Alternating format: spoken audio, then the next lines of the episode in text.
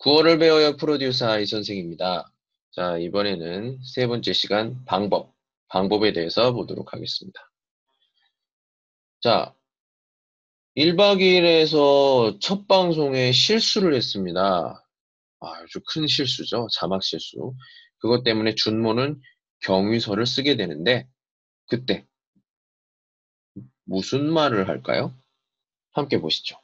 결국 각자의 이유들과 변명들이 쌓이고 겹쳐 사고가 발생했고 이에 이 프로그램의 프로듀서인 본인은 무거운 책임감을 느낍니다.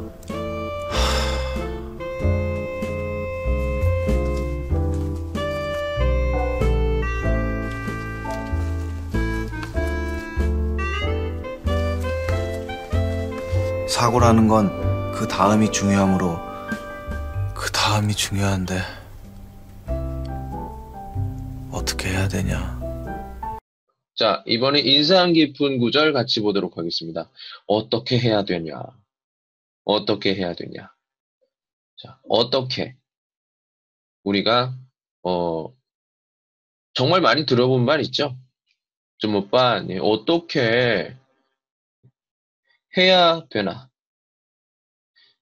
해야 되냐, 되냐에서 그, 하다에, 아어야, 되다. 이거죠. 또는 하다를 쓰기도 해요. 네. 뭐 인가에 이렇게 이런 표현으로 될 수가 있겠죠. 하다라는 거는 어떤 뭐 동작이나 어떤 내가 해야 되는 어떤 행동들을 얘기를 하는 거죠. 지금 어떻게 해야 될지 몰라요. 굉장히 방법을 모를 때, 오늘 주제처럼 방법을 모를 때 쓰는 표현입니다.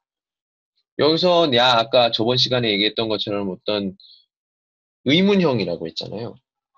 근데 누구에게 물어봐요? 지금 준모 혼자 있습니다. 자신에게 그러는 거죠. 이 표현은 자신에게 진짜 방법이 없을 때 하는 말입니다. 다시 한번 어떻게 해야 되냐? 어떻게 해야 되냐? 오늘은 여기까지. 안녕.